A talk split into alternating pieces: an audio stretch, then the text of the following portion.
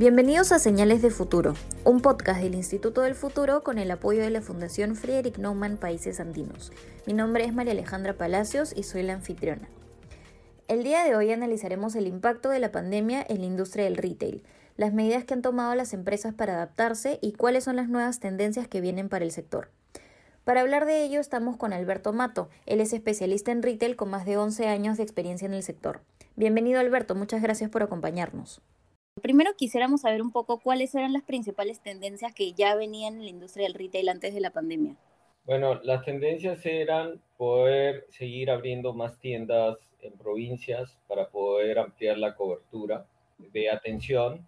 Eh, también se había eh, hecho un poco más de selección de productos en las tiendas eh, para poder lograr hacer formatos un poquito más chicos y así llegar a, provincias donde no entran formatos grandes. Eh, también se, se, entró con fuerza con lo que era Internet. Indudablemente Internet antes de la pandemia, eh, digamos, había crecido bastante, pero eh, se mantenía, digamos, versus otros países de la región, con una participación todavía baja en las ventas de, de la empresa en Perú, pero se intentaba darle apoyo para que creciera porque sabemos que es uno de los medios que se utiliza con mayor fuerza en, el extranjero para vender, ¿no? Y era lo que estaba creciendo con más fuerza. Muy bien, ¿y qué fue lo que cambió entonces con la pandemia? ¿Cuáles fueron los principales retos que tuvo la industria en esos tiempos? Bueno, felizmente teníamos la, la tienda web, la página web, eh, las ventas crecieron espectacularmente, eh, más que nada en los tiempos que las tiendas físicas estuvieron cerradas. Eh, y logró en cierta forma compensar en parte la venta de tiendas que estaban cerradas el, año pasado. la pandemia entonces impulsó fuertemente las ventas que teníamos por Internet. Como estábamos con Internet, eh, bueno, eso nos ayudó bastante, pero tuvimos que em, aprender mucho porque indudablemente eso trajo como a colación toda una operatividad logística para entregar a los clientes. Hubo una avalancha de, de pedidos eh, que en cierta forma no nos los esperábamos eh, en los próximos cinco años. Y entonces nuestro aparato logístico se, ve, se vio muy forzado, muy estresado, se tuvo que hacer todo un ajuste en, los procesos logísticos, reforzar con más personal, mejorar los procesos eh, operativos para poder atender esta avalancha de ventas, que al final no, se, no fue una avalancha, sino ya se convirtió en el, en el modus operando de, de la venta, la cual no ha disminuido, por el contrario, sigue aumentando. Entonces, este, y eso también hizo que cambiáramos un poco en las tiendas físicas. Parte de las tiendas tuvieron que ser transformadas para poder procesar los pedidos vendidos a través de Internet. Eso nos ha implicado eh, dar un, grandes saltos en, el desarrollo del retail, más que nada mirando a cómo se maneja eh, en China o se maneja en otros países que ya el retail está muy avanzado en este sentido. Perfecto. ¿Y cómo hicieron entonces para adaptar el resto de sus estrategias de negocios? ¿De repente tenían algún plan preparado de contingencia para enfrentar la pandemia? Nadie se esperaba una, una epidemia de esta magnitud a nivel mundial. Más aún, hasta los mismos proveedores no estaban preparados para ello. Hubo escasez de ciertos productos, como es todo lo que es cómputo, lo que es Electro, que tuvo un, un repunte muy grande de ventas y hasta los proveedores internacionales no estuvieron preparados para esta pandemia. Entonces, este, hasta cancelaron, no se daban abasto para atender a todo el mundo, no solamente Perú, sino en general, ¿no? Entonces, eh, se tuvo que hacer un montón de negociaciones para evitar quiebres de stock y continuar atendiendo a los clientes. Eh, lo mismo pasó con los otros productos. Eh, fue una adecuación no solamente nuestra, sino de todos los proveedores a nivel mundial que tuvimos que aprender a, a convivir con los nuevos protocolos de, de, la, del COVID, eh, ya un poquito más eh, en la demora de, de, la entrega de los productos. Aparte de eso, se encarecieron los productos, entonces se tuvo que manejar todo ese punto. Eh, y el otro fue voltear a, mismo Perú y buscar proveedores eh, locales para poder cubrir lo que no se podía traer desde el extranjero a la velocidad que se necesitaba para atender las ventas en Perú.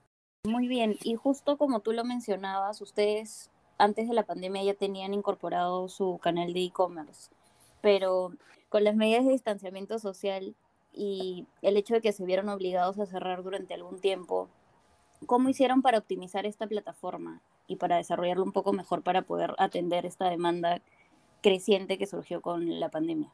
Lo que sucede es que antes de la pandemia había apostado con fuerza la página web eh, y por lo tanto nos permitió ser antes de la pandemia líderes en Perú en venta por, por web y cuando empezó la pandemia estábamos preparados para afrontar este reto. Eh, la empresa en general, no solamente en Perú, sino como empresa regional en Latinoamérica, ha apostado en reforzar en todos estos procesos logísticos. Muy bien. Y Alberto, cuéntanos, ¿cómo ha cambiado el comportamiento del consumidor de la industria del retail con la pandemia? El público en general ha aprendido a comprar por la web. Antes tenía miedo, temor. Eh, algunos desconocían cómo se hacía todos los procesos por internet y con la pandemia, por lo tanto, ahora eh, ya se ha vuelto cotidiano comprar por la web. Se han encontrado nuevos procesos para atender a los clientes y yo considero que es la nueva forma de comprar. Eh, uno, que te puedes contagiar. Ahora desde tu casa puedes comprar cómodamente. Más aún, en la página web tienes más productos que los que se exhiben en una tienda física. Entonces, tienes más posibilidades de comprar, encontrar un producto que deseas en la página web que físicamente en la tienda, porque la tienda eh, tiene paredes que no le permiten eh, agrandarlas, ¿no? Entonces, en la tienda solo caben una cantidad de tipos de códigos de producto. En cambio, en Internet tú puedes seguir ampliando el surtido y no, no pasa nada. Eh, y eso está permitiendo que la página web esté más enriquecida a medida que pase el tiempo porque tienes más productos que ofrecer a los clientes y los clientes tienen la opción de poder este, encontrar rápidamente en Perú los productos que quieren. Muy bien, Alberto. ¿Y ustedes de repente hicieron algo para educar al consumidor y darle más seguridad para hacer las compras online? Eh, yo creo que ha sido un aprendizaje uh, de ambas partes a la fuerza. Eh, indudablemente, eh, con todo el, la avalancha de ventas que se ha realizado, nosotros mismos hemos tenido que ir aprendiendo y mejorando la, eh, la página eh, con el aporte de los clientes. Em, y hay que seguirla mejorando para que llegue a un nivel de calidad total. Y también de parte de los clientes que se tiraron a la piscina y aprendieron, digamos, a, nadar en una compra web. Muy bien. Y ya para ir finalizando, ¿no? Definitivamente la pandemia les ha servido también para aprender. ¿Qué acciones deben tomar ustedes, ya sea a corto o mediano plazo, para capitalizar estas nuevas oportunidades que han surgido con la pandemia? Bueno, eh, las ventas en, la web siguen creciendo. Entonces, tenemos que seguir reforzando eh, la página web, tenemos que seguir ampliando el número de productos eh, que, se, que se exhiben en la página web. Tenemos que seguir mejorando la la productividad logística.